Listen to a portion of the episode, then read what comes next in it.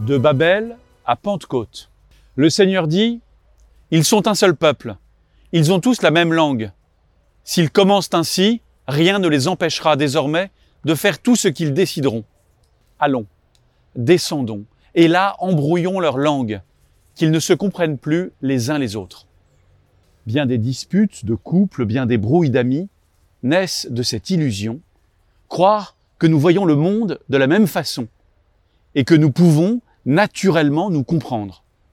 De là viennent les procès d'intention.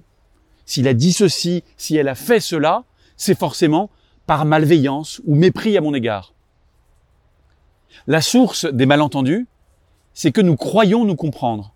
Nous imaginons parler le même langage, mais nos idiomes sont en vrai truffés de faux amis. Le récit mystérieux du livre de la Genèse raconte qu'au premier temps, à Babel, Dieu a jeté la confusion dans les langues des hommes pour leur éviter la folie des grandeurs. Ce mythe nous dit quelque chose d'essentiel.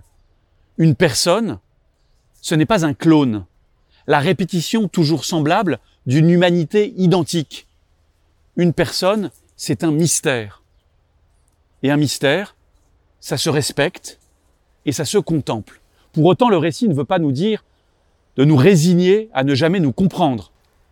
Il veut nous enseigner qu'il faut de l'écoute et de l'attention pour entrer peu à peu dans le mystère d'une personne.